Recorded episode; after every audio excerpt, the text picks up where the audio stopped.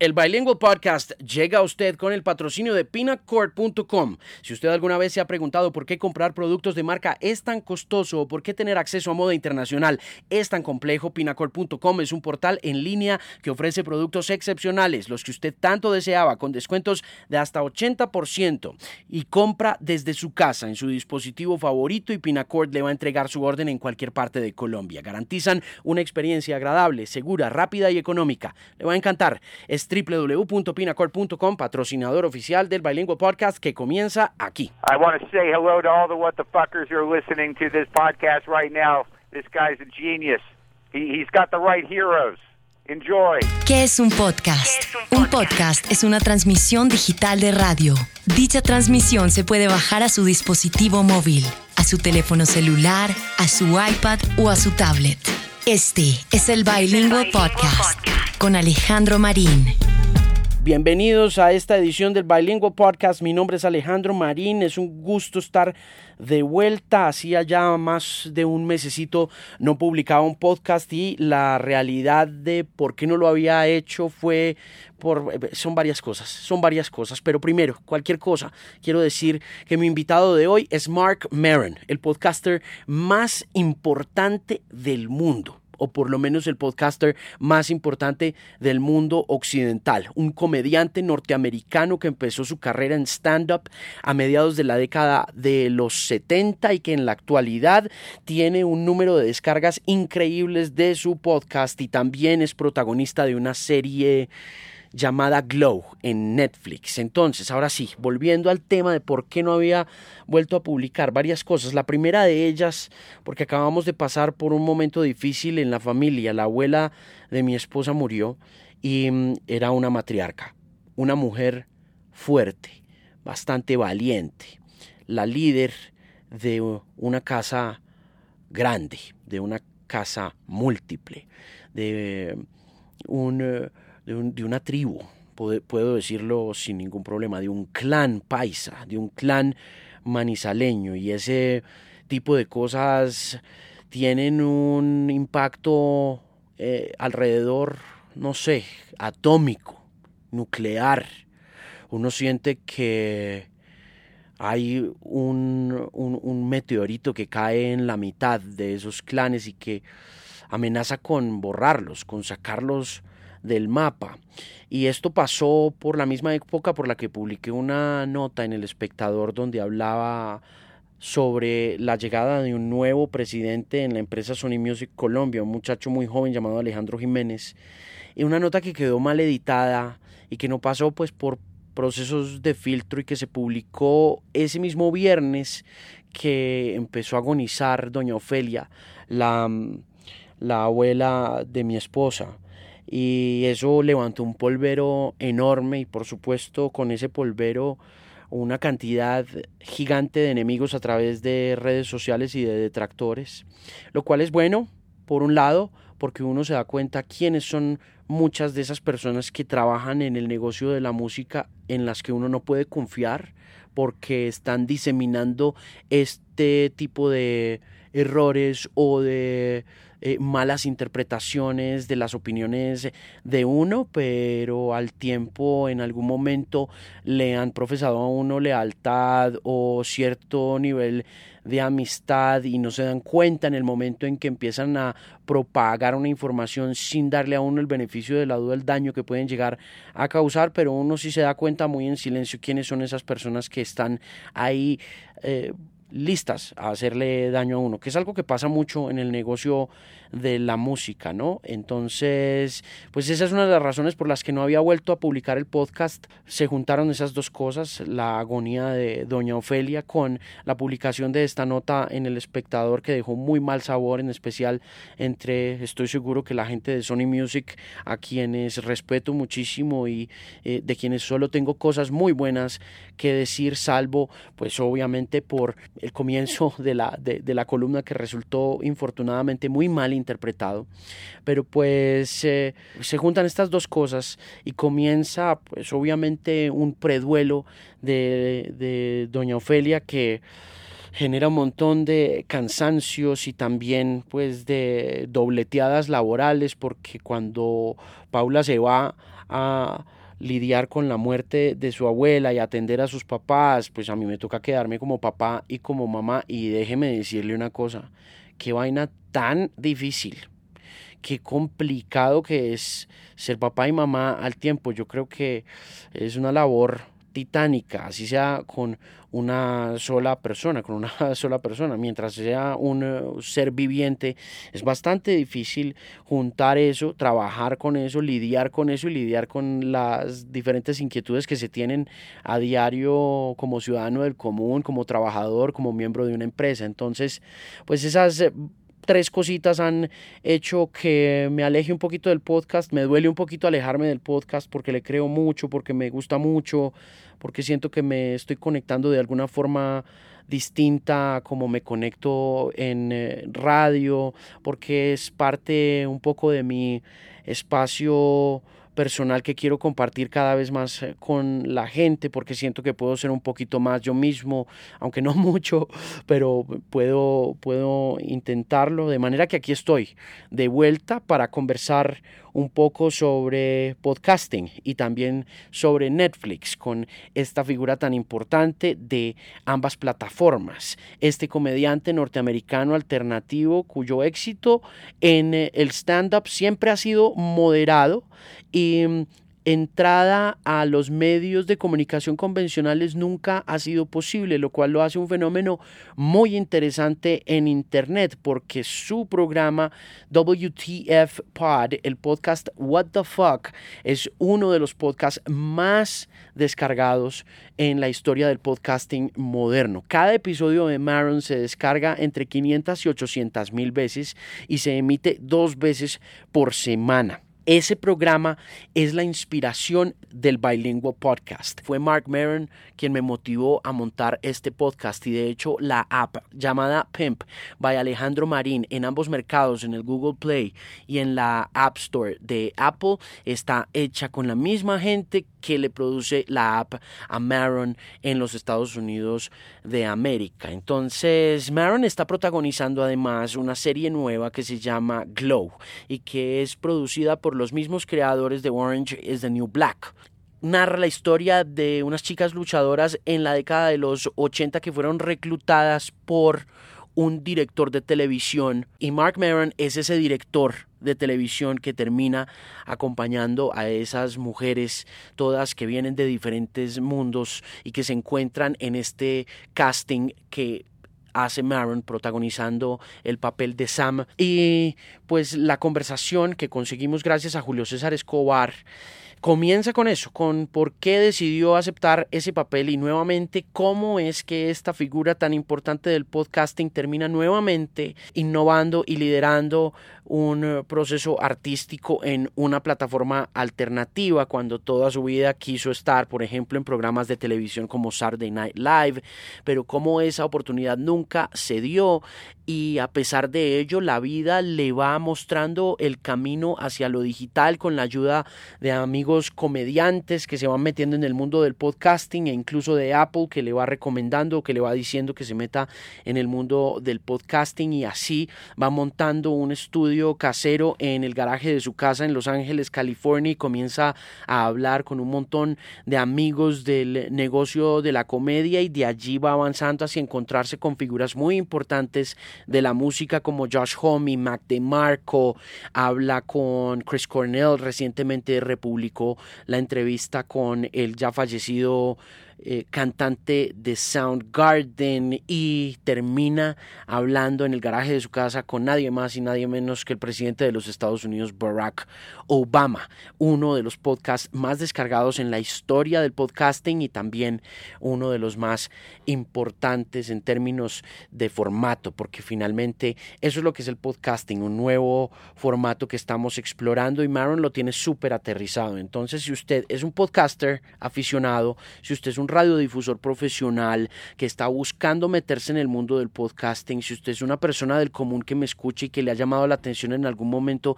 hacer podcasting, si es un actor, si es un comediante, si es un aspirante a comediante, cualquier cosa que estoy mencionando, si usted es un emprendedor o si quiere perseguir un sueño, o una meta puntual, lo invito a que me escuche hablando con este, uno de mis ídolos en el mundo del podcasting, el podcaster más importante de los Estados Unidos para la sociedad occidental con su podcast What the Fuck.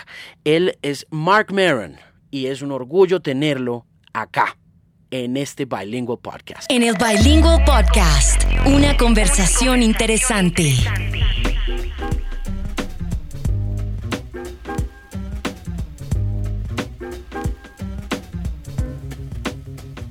Hi, Mr. Maron. How are you? I'm good. How you guys doing? Ah, we're doing great. We're doing great. Very happy to have you on the line. Thank you, man. Where are you? I am in uh, Los Angeles uh, in my garage. All right, cool. Where you do your podcast? Yes, sir. Okay, that's great. Well, let's talk first about how you continue to explore this uh, entire online media thing with so much success. How do you feel? Oh well, I mean, uh, it seems like everything's moving online. I'm I'm just happy that at this point in my career that there was a more opportunity than there was when I started because you know I'm not sure you know what would have happened if it was still as limited as it used to be. So, being that the podcast brought me most of my you know new success. I mean, it's sort of the second part of my life and my career, and that you know uh, that there's all these different outlets for for television shows and for everything else, and that's sort of the wild west out there. That to find something that fit me so perfectly, and to and to be involved in in a, in something like Netflix, which is sort of a revolution in and of itself, and also to be working with all the people I'm working with over there. It, it's just it's been great, man. You know, it was not anything I assumed would happen. I didn't think you know anything over the last decade would happen by when I started the podcast. I thought it was over. Do you think the podcast had a lot to do with you being casting Glow? I don't. I mean, I think that that that happens. You know, like sometimes you know people will have me on their podcast, or I'll do things, and there's some cross promotion uh, uh, for that. You know, that that sort of drives some of that stuff. You know, we all do that for each other, and that's just the way the media works now. Uh, but I think that Glow had nothing to do with my podcast. Really, it was sort of. I'm not really known as as an actor. I'm known as a comic and my show Maron, uh, which aired for four seasons, was was not a huge popular show, and I don't get the feeling that I was really known that much as an actor. So I think that what happened with Glow was sort of organic in that you know I wasn't even looking to do anything. I was taking some downtime last summer whenever that whenever it happened, and I got this script from my manager and I and I thought the guy seemed like somebody I could play. I liked the script, I liked the guy, and I said I'm interested in this. Uh, where do I audition? And they told me that they're not looking at people, they don't know what they want. And my agent said, put yourself on tape, you know. So, which you know, record it. So I I went down to the eyeglasses store by me, and, and I got some aviator frames. I borrowed them from the ladies who worked there. I put on a Lacoste shirt. I had the woman who trained me uh, physical trainer. Yeah, she's an actress too. She read the other part, and a, and a friend of mine, you know, recorded me on my phone, and we did a few scenes, sent them in, and I got cast off of that. Well, it had nothing to do with anything other than that that tape, that that recording. Okay, how how much? What was it exactly? What was that thing that just made you like Sam? What what was it that you said I could play this guy? Well, you know, he was sort of like, you know, he wasn't quite uh, you know, he was cocky. You know, he had a lot of uh, swagger. He's kind of, uh, you know, not a not a great guy in in a lot of ways, and he's kind of down on his luck. And uh, but he thinks he's a genius. You know, he thinks he's he's great, and that's sort of a great character where you know that the world sees as sort of the loser that he is, but he doesn't see that. And uh, and you know, and he's got to just you know act like he's in in charge of something, and and I just like the idea that you know he's uh, you know got a little bit of a drug problem. You know, has, has had a rough go. You know, at, at relationships and stuff. It was something, all this stuff that I'm familiar with. But I also like the fact that he he wasn't really self-aware or neurotic or or you know self-reflecting. You know, he he just had an attitude. But it, at the core of it, he was, you know, there there was something very sympathetic about the guy. I I, I like guys who who are are, are you, you know you, you register them as not very nice guys and sort of uh, you know, I, I don't want to cuss on the air, but but you can't help but but like him after a while because you know he's so beat up. So so I just I related to the guy, but it, but I also. uh uh, I thought he was uh, an interesting comedic character. It's hard not to like Sam when when you're a fan of your podcast. You know, it's it's hard not to sympathize with him from from the get go. Like in my case, you know, I listen to you all the time. I listen to you every week, and I I just you know I saw you and and it was like just giving giving my my online podcasting radio hero a, a, a heart you know like, and, and, a face like uh, finally seeing him on, on on the screen and saying okay okay i can relate you know yeah yeah I, I mean i think a lot of people that listen to my show you know so, some people have been listening to, to to my show for years. They've known what I've gone through. They've seen my process, and you know what's been really great is that a, a lot of people I don't know that anyone really who knows me even a little bit knew, you know, what to expect.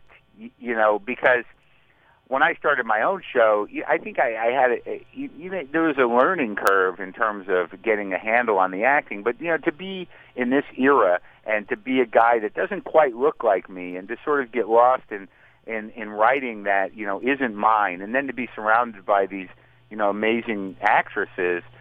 I just I really feel a lot of people really after the first episode or, or two, they they didn't think they were looking at Marc Maron, which is I think the best thing that could happen. You know. Yeah. What was it like to work with them? It's it's like an all women ensemble, not only on the screen but also off it, right? Yeah, there's a lot of women on both sides of this thing. That's for sure. Uh, a lot of women directors, the the writers, uh, the showrunners are women, and uh, you know some of the most of the writers are women. I, I don't know that that was policy. It was just the way it was. But uh, it was great. You, you know, it was a very supportive set. It was very, uh, uh, you know, there was a lot of conversation. Everybody was sort of, you know, growing together. You know, behind the, the camera and in front of the camera on all levels. But but to really work, to do all that work with uh, Alison Brie was pretty was pretty exciting and pretty intimidating uh, because that character is not is not an easy character to to, to make likable, and she's sort of a I mean, she's very brilliant at doing it. And Betty was intense, and all the the women, in all their little parts, are very unique. Each one of them is very individual, physically, emotionally, and as actors. And it, it was just, uh, it was all very. Uh, I've never been around that many women in my life for for that amount of time, or ever probably. So, you know, I I think I learned a lot uh, about. about women just by you know when you play the big you know swaggering dumb guy but you're not really that guy. It, it's sort of an interesting, you know, two sides to it. But Alison is like, uh, it was her and I have a, a, good chemistry on, on screen and off screen. We like each other, and just how that relationship evolved was kind of moving to me. There were scenes where I would get, you know, choked up sometimes, you know, and and when I watched some of the stuff we did, it, yeah, I, I found it to be very emotional. I was I was always, I was always getting emotional. It's very exciting to see uh, a bunch of women uh, you, you learn how to wrestle and pull out these these moves, and it, it was almost like going to some sort of uh, uh, uh, what we, like it was a sporting event every day because they were all sort of in it, you know, and I would be out outside of the ring just watching them, you know, make it happen. It was uh, kind of exciting, you know. Yeah, how much of Sam is in you, and how much of you is in Sam when you when you're when you're acting. Like there's some parts in in this series where where I'm watching you and I'm like, okay, okay, is this is this Maron or or is this Sam? Because it's like yeah. y- y- you get confused sometimes. Well, I think that like I, I think that that's like a, a natural thing. I don't know, but you know, like I see a lot of actors do different roles, and I'm always very aware that it's them. You know, after you see an actor do a couple of things, you're like, well, you see the guy. I mean, it's not unless they're you know putting on 30 pounds and speaking in an accent. You know, I I don't know.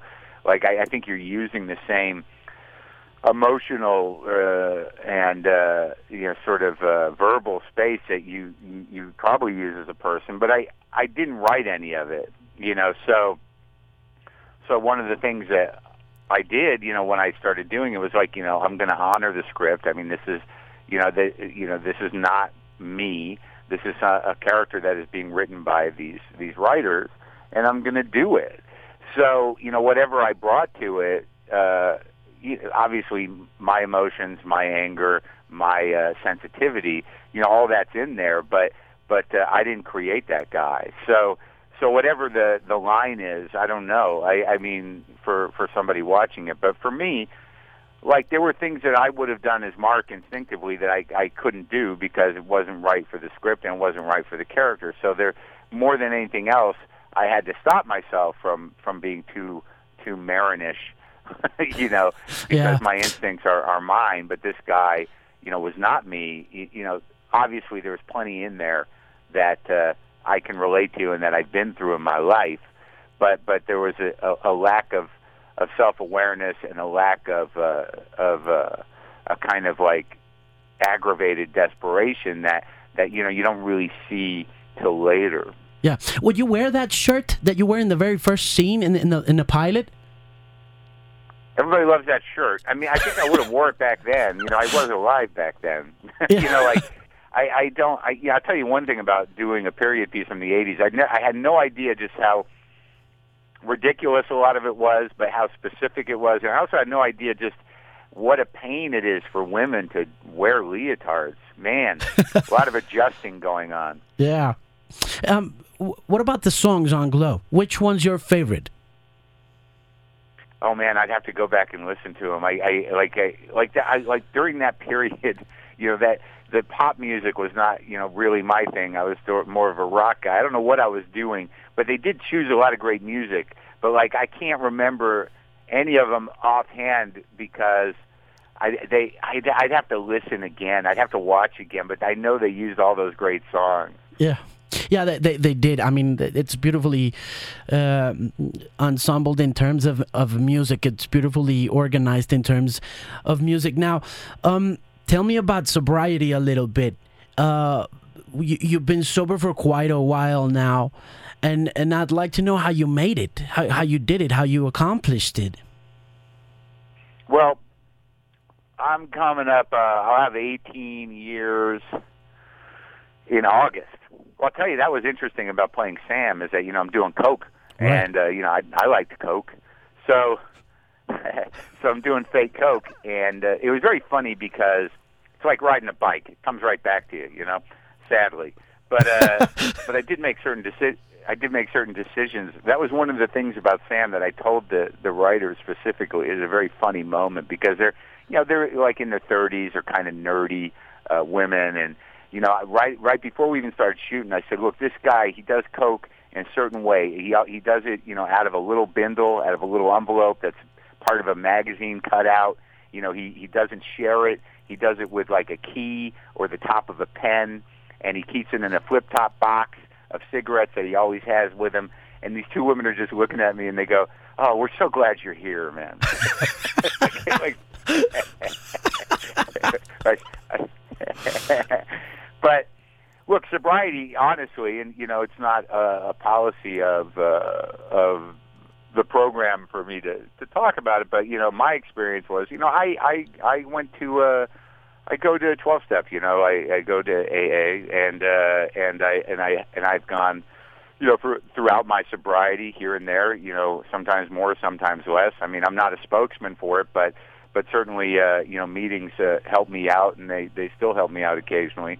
You know, I, I don't really want to drink or use drugs at this point, but sometimes uh you know, I'm I'm going crazy and I got to you know, figure out how to get a handle on that. But uh but you know, 12 step program helped me. Yeah, you, you recently reposted an interview with Chris Cornell, and I'd like you to talk to me a bit about what you remember of that interview.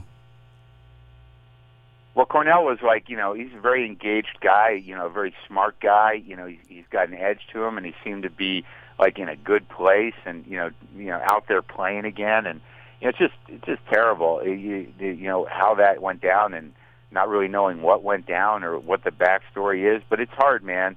You know, I don't know what his story is, but in terms of you know where he was at when when that when he when he died but you know I do know that he had a struggle with substance for a long time and you know uh, with drugs and you know it's just it's a real it's a real burden uh to have that particular bug in your system the addiction bug and I, I don't know and I don't even know how much that played into it but you know when I talked to him you know he seemed you know just ready to work and you know out there doing it again and you know doing some stuff with Soundgarden and you know it was just it came it really surprised me. Yeah, you've had uh, you've had several um, interviewees on your show uh, who have passed, right? Yeah. It's yeah, a few of them from yeah, like well, Giraldo, Greg Giraldo was great comic and a good friend of mine. He he died of drugs, and that was a real shame. Uh, you know, when when people when when you die of that and you die young, it's just horrible because he was so good.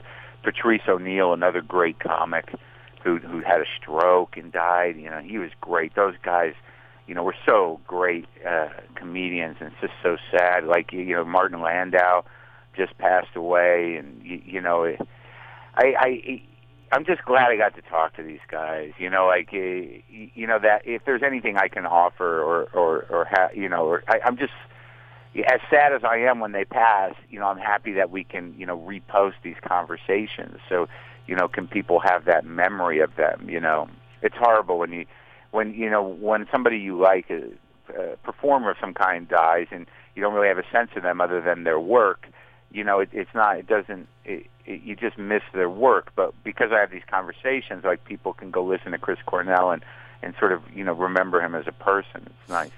Yeah, the experience of, of podcasting an interview with President Barack Obama, what was that like for you as a podcaster, as, as the biggest podcaster in the world? It was crazy. It was crazy to have the president come to your house.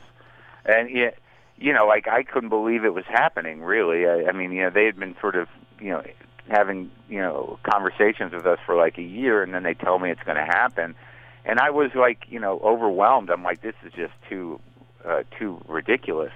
You know, I thought I was going to have to go to the White House or something, but they're like, he's coming to the garage, and I'm like, that's insane. So. You know, there's a lot of things that had to happen here. You know, I had to ask my neighbor if we could put snipers on his roof. You know, and you know they kind of closed down the neighborhood. But, but, you know, I, for me, you know, I knew I didn't want to talk specifically about politics because there's other people that do that, but I wanted to do what I do, which is try to, you know, have a conversation with a guy that would somehow show who he is, you know, show his humanity, show, you know, what he's like as a person. And, you know, I was happy that, you know, given all of the, uh, the the the circumstances that go around you know having uh, a president to your house that you know so many people around and security and uh, you know, time limit and, and just you know all the the preparations that me and my producer Brendan McDonald had to do. That once we got in here, you know, what, what I did what I do, and and I think that you know you can hear that guy, you can hear uh, Barack Obama, you can hear the president, you can hear the person, and I felt like we connected, and, and I thought it was a, a thoughtful and, and and beautiful interview, and you know, man, do I miss that guy now? Let me tell you. I don't know what's going on in your country, but it's a little crazy here. Uh, it's a bit crazy here too. I mean, we're all in the same. You know, we're, we're probably just in the same league right now. We're in the same planet. yeah, but it's all yeah. very crazy in political terms. Now, it's funny that you had President Barack Obama visit you, visit you in your garage, but you did have to travel to meet Keith Richards. well, you know, you know, one of them is a president, the other one's royalty. You know, so. Well, you know, the the thing about Keith was, you know, that was not, you know, Barack Obama, President Obama, and his people wanted to do this. You know, like with Keith, he doesn't do much, and he was sort of out, and sometimes you got to get it where you can, you know. And we had been sort of pushing for this, and that was the opportunity. The opportunity was, well, he's going to be at this place uh, can you be there? And I'm like, yeah, yeah, I think so. There are guys that I'll travel for. You know, Keith was, you know, obviously one of my heroes, and you can definitely hear it in that interview. Uh, that was a classic uh, Marc Maron fanboy interview. Uh, those happen occasionally where I'm just, you know, so excited and beside myself. It's ridiculous. But, you know, I went to New York, and he was finishing up an interview at uh, the public radio station here uh, in New York, you know, and I was able to use their studios, and it was just, it was just funny. It was a very funny situation to be over there at National Public Radio, which is a very sort of like, you know, kind of highbrow, uh, progressive uh, outlet, and you know, before I went in there, there was a, a woman running around the the the office going like, "He's smoking. What do we do? He can't smoke in the building," you know. And, and it was like uh, I'm thinking, well, he's Keith Richards. I think you, are going to have to let him smoke. You know. Yeah. Well, so, we're just about to finish here. You, I'm, you, you probably uh, have a busy schedule, but I do want to have a couple last questions to ask you, and one of okay. them is. Uh, when you started off your podcast, was it your idea? Did somebody else help you? And how many producers did you have? And the last one for me, and for those of us who are into podcasting in Latin America, um, what's the secret? I mean, how do you become this successful, this big? I mean, how do you get all these downloads and you know, how, do you make it in the podcasting well, thing? Well, I think that's a you know that's sort of a you know lightning in a bottle question that last one, but but you know who knows? But uh, but I can tell you some things. When I started the podcast, I had been doing uh, a streaming video show at a at a at a radio outlet that was going out of business, and uh, uh, I knew that people were doing these podcasts. You know, no one was, the medium was not popular. It was just a, an available thing, and I and I knew guys who were doing it. I knew Carolla was doing it. I knew Kevin Smith was doing it. I knew uh, Jimmy Pardo and uh, uh, and uh, uh, Jimmy Dore. Like I knew comics and people I know were doing this thing. So while we were still in the building, Brendan McDonald, who I'd been working with on and off since I started in radio since 2004. You know, he's uh, he's younger than me. When I first met him, he was like 24, and he was a, an associate producer, and I'd never done radio before in 2004. So we've been working together before, and he worked with me on the video show, and we were fired, you know. So, you know, I said, well, we we should. They left us in the building for a month, with which never happens, but you know, they they they let us keep our office for a month, you know. So I say, let's figure this out, man. You think you can figure this out, this podcasting thing? So we started sort of breaking into the studio because we had our security cards late at night, and we did. You know, at the beginning, we didn't know what it was going to be, but you know, Brendan was eh, he's a brilliant producer, still is. He's my business partner and my producer to this day. And we were putting stuff together, and Apple was very, you know, excited to have professionals involved in this new thing, podcasting uh, you know, they only looked at it at that time as a as a way to bring people into their products. They weren't. It was really just a portal.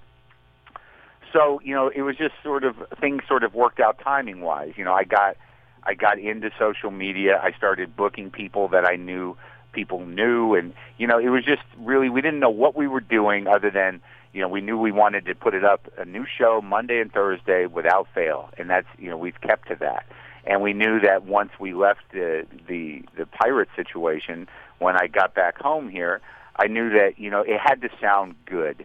See that that's one of the bigger misunderstandings about podcasting is that you know you just set up a mic, you set up a little snowball mic, or you know you get five guys and you all you pass a mic around and then you record it on whatever. The the truth is is that it takes it doesn't take a lot to make audio sound great. So one thing I can tell you is, you know, I use Shure SM7, you know, radio mics. You know, we I use a you know we mix it down right. You know, he produces it very meticulously, and you know he he he rolls in the music and your ad reads. Have, I just think that be professional, even though it's this you know this kind of uh, you know uh, you know Wild West punk rock thing. It, it doesn't take a lot of money to make it sound great. And I think it's a real mistake to think that you, that people are going to be able to listen, you know, to you and three friends, you know, all surrounding one mic on a table, and then not editing or not adding music or not doing anything. I just you better be really compelling for that to stay interesting. I think uh, production values are important. I also think that you know having some sort of you know, uh, social media presence at the beginning is important, and you know, and hopefully, you know, somebody will move it along. You know, uh, we just got lucky in terms of timing in that you know the thing hadn't blown up yet. Podcasting hadn't blown up yet. None of us knew how to make money. We were just doing it to do it, trying to build an audience, trying to figure stuff out. And the business sort of grew up around me, and I was part of the the sort of um, the, the the kind of popularizing of the podcast. It was you know, for once in my life, I had good cosmic timing. But now it's sort of a cluttered field, and there's a lot of people doing it. And you know, really, what it takes is you know getting noticed, and however you do that in this media climate is it's up to you. And good luck.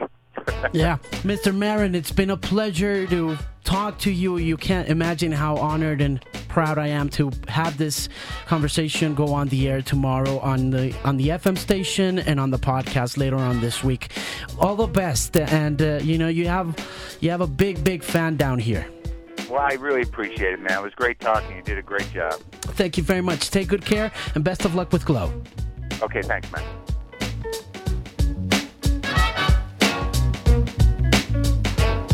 Así termina el Bilingual Podcast en esta edición. Muchísimas gracias a Mark Maron, muchísimas gracias a Marceliano Castro de Netflix, a Claudia Ledesma de Netflix también por hacer posible esta entrevista con Mr. Maron, que es eh, mi héroe de podcasting. Muchas gracias también a Jules, a Julio César Escobar de la X más Música por estar ahí pendiente y por haber aprovechado la oportunidad ahorita que lanzaron Glow en Netflix para poder hablar con este, uno de mis héroes de radio digital. Es un gusto haber podido hablar con él y usted puede conversar conmigo también a través de la app. Si la descarga gratuitamente es Pimp by Alejandro Marín en su teléfono celular, no le quita mucho espacio, no le quita muchos datos, le descarga el podcast rápidamente, lo puede llevar offline y puede disfrutar de estas conversaciones y a través de esa app puede ponerse en contacto conmigo en mi correo electrónico personal que es alejandromarin.themusicpimp.com. Muchas gracias a los que me han escrito. Muchas gracias a la gente que me escribió varias veces en eh, la semana de Rock al Parque que volviera a publicar la nota con Robbie Draco Rosa que se hizo en 2015 en Cinema Paraíso en Usaquén con la gente de Canal 13 y que luego se publicaría en eh, la X103.9 FM. Jules tenía guardada esa entrevista, tuvimos muchos problemas técnicos con esa entrevista, pero recuperamos el audio de esa entrevista, por lo que la próxima conversación en este Bilingüe Podcast va a ser esa conversación de 2015 con Robbie Draco Rosa. Las redes sociales de este blog son Para todas sus inquietudes. Este fin de semana está estrenando video Kendrick Lamar con Rihanna. Está hecha una mamacita Rihanna en el video. El video se llama Loyalty, es de su álbum Damn. Si no lo ha visto, se lo recomiendo. Dese una vuelta por el blog. Ahí está como video recomendado de este fin de semana. También tenemos una playlist que estamos promoviendo que se llama Santo Relax y que le puede servir para tener un maravilloso fin de semana lleno de música chill, algo de indie y frescura online. La puede descargar a través de Alejandro Marín, que es eh, pues obviamente donde me puede encontrar en Spotify y si no me encuentra ahí puede buscarme en Facebook en la fanpage y darme like en The Music Pimp. El Bilingual Llega a usted con el patrocinio de Pinacord. Si usted alguna vez se ha preguntado por qué comprar productos de marca es tan costoso o por qué tener acceso a moda internacional es tan complejo, pinacord.com es un portal en línea que ofrece productos excepcionales y son los que usted tanto deseaba, con descuentos de hasta 80%. Así que compre desde su casa, en su dispositivo favorito y Pinacord le va a entregar su orden en cualquier parte de Colombia. Le garantizan una experiencia agradable, segura, rápida y económica. Le va a encantar. Visite patrocinador oficial de este Bilingual Podcast. Nos escuchamos en una próxima edición. Muchas gracias por acompañarme siempre en este ejercicio de radio digital independiente. Alejandro Marín, arroba themusicpimp.com o escríbame también en el fanpage a The Music Pimp en Facebook o en The Music Pimp en Twitter y en Instagram. Y no olvide visitar siempre www.themusicpimp.com. Una voz confiable en la música. Nos oímos. Chao.